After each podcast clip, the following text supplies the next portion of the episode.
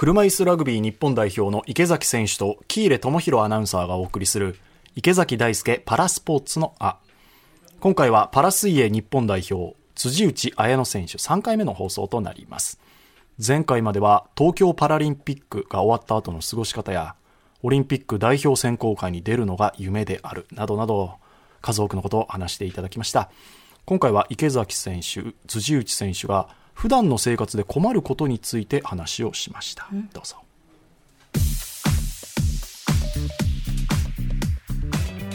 難病ってお二人にとってこう私にとってはこうすごく大変なものっていうイメージなんですけれども池崎さんにとってその自分の難病っていうのはどういうふうに捉えてるえー、僕なんかわかんないですね。原因がわかんないから難病みたいな。原因がわかんないんだったらねしょうがないっていう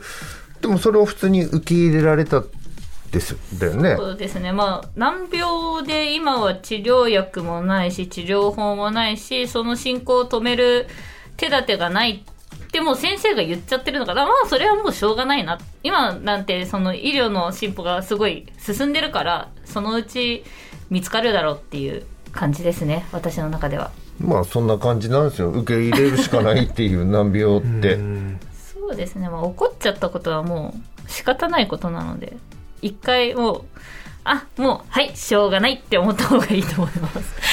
でもそれって強くないと受け入れられないん。ですよ、でも。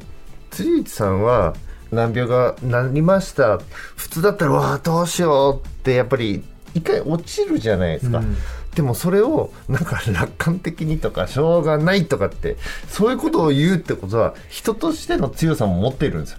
ってその難病としっかり受け入れてじゃあ人生歩んでいこうっていう、まあ、そういう決心がもうこの世界選手権の記録と一緒で秒で多分受け入れられたんじゃないのかなって今思ったんだけど、うん、だってそうじゃないとやっていけないですよね。もともとそうだったんですか？ちっちゃい時から楽観的ではあったので自分より詳しい人がそう言うんだったらまあそうなのかなっていう考え方にはすぐ切り替えることはできますね。まあ一方で見え方に関して普段の生活で困ったなみたいなことってあります？いやもう最近街中がおしゃれになりすぎちゃって、はい、その表示？駅の,、はい、あの電光表示もそうですし街中で見かける表示物がおしゃれになんかちっちゃくなってたりとか文字の線が細くなってたりとかで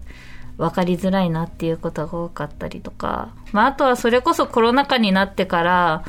ファーストフード店とか行ってもカフェとか行ってもメニューが貼り付いて持てないとかその自由にどうぞっていうそのメニュー大体置いてあるじゃないですか、はい、それがなくなっちゃってああどうしようっていうことがたまにありますね。自分の目に物を近づけて読む見るという習慣がついているからこそ手に取れないもどかしさみたいなその時どうするんですか？時間をかけるか一回そのレジの前からどいて待ってる場合はですけど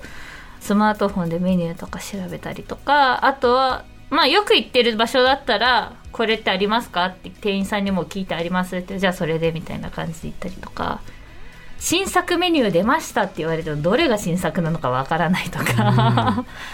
そういうことはありますね。それは分かりますね。だって取れなかったら自分たちも車椅子で低いから、張り付いてたら見えないですよ。はあ。その気持ちはすごく分かります。ね消毒すればいいじゃないですかってなりそうですけれどもね。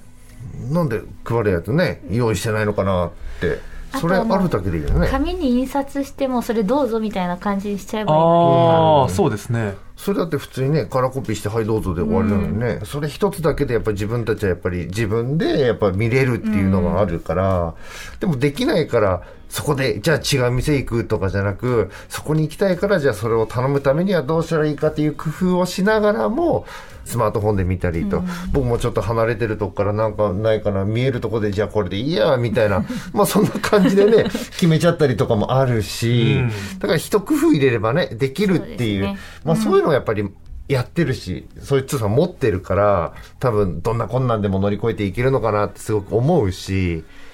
はい、そういうのは本当に思いますね。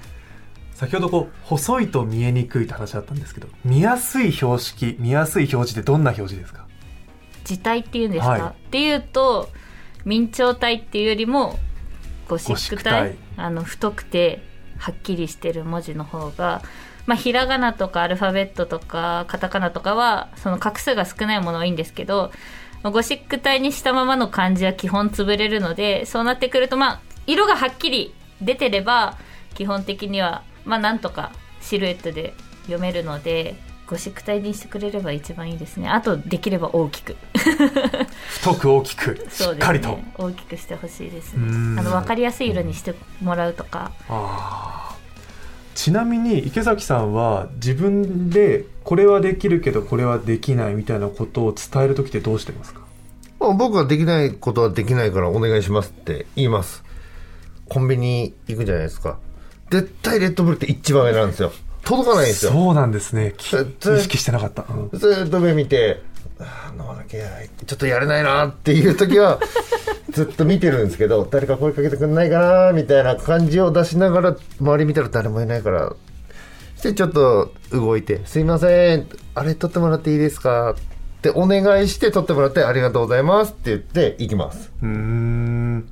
レッドブル確かに高いですね、結構。絶対どこ行っても一番目よ。それか、入り口入ってすぐのとこにあったりとか、はいはいはい、はい、そういうのはあります。できないことは僕はお願いします。お願いするんですね。はい、なんかこう、お互いの障害の違いから、それぞれ聞いてみたいこととか、気になってることとか、あれば、辻さんあります？私よく言われるのはもし視覚障害になってなかったら視力低下がなかったら何したかったですか、うん、っていうことをよく聞かれるんですけど、まあ、池崎さんも多分たくさん聞かれると思うんですけどあのもし歩けるようになったらしたいこととかやってみたいことってありますか？はいそううんとなんなくていいです。ならなくていいです。なんなくていいです。あのこのままでパラアスリートでいたいです。ああかっこいい。はい。生まれ変わってもパラアスリートでいたいですいろんな世界でいろんな輝ける場所って誰でもあるわけで、そこでやっぱ自分の価値っていうのと挑戦っていうところ絶対誰でもあると思うんでそこでやっていきたい。今が自分の生きてる世界だ挑戦する場所だっていうのでいたいんで全然歩けなくていいです。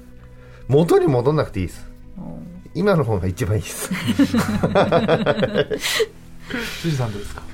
ちゃい時にやっぱり車の免許が取りたかったので結局視覚障害があると車の免許って絶対取れないんですよ。もしも今の状態になってなかったら、まあ、車の免許を取りたかったなっていうのはあるんですけどでも逆にその視覚障害オーハンジストロフィーって言われないで視覚障害にもなってなかったら東京パラリンピックっていう大きな舞台では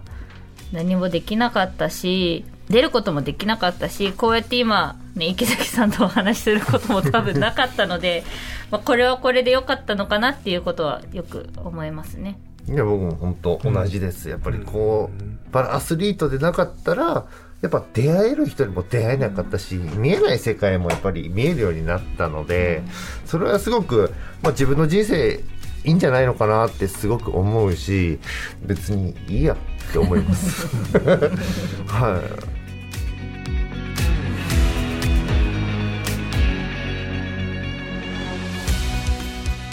身近な生活の話があってあの見やすい見えやすい表示のお話されてましたけど、はい、なんかこういうのを番組としては次なんか企画とかうん、なこういう社会にとかね小さいことでもなんか企業の方巻き込んでできたらななんて思いましたよ聞きながら。そうですね。あの気づかないところにバリアが実はあるっていうお話が印象的でしたね。我々が勝手になんか決めつけてしまってるものがあるのでああそうかっていうところ気づきが多くありました、うん、ありがとうございました以上池崎大輔パラスポーツの「あ」でした。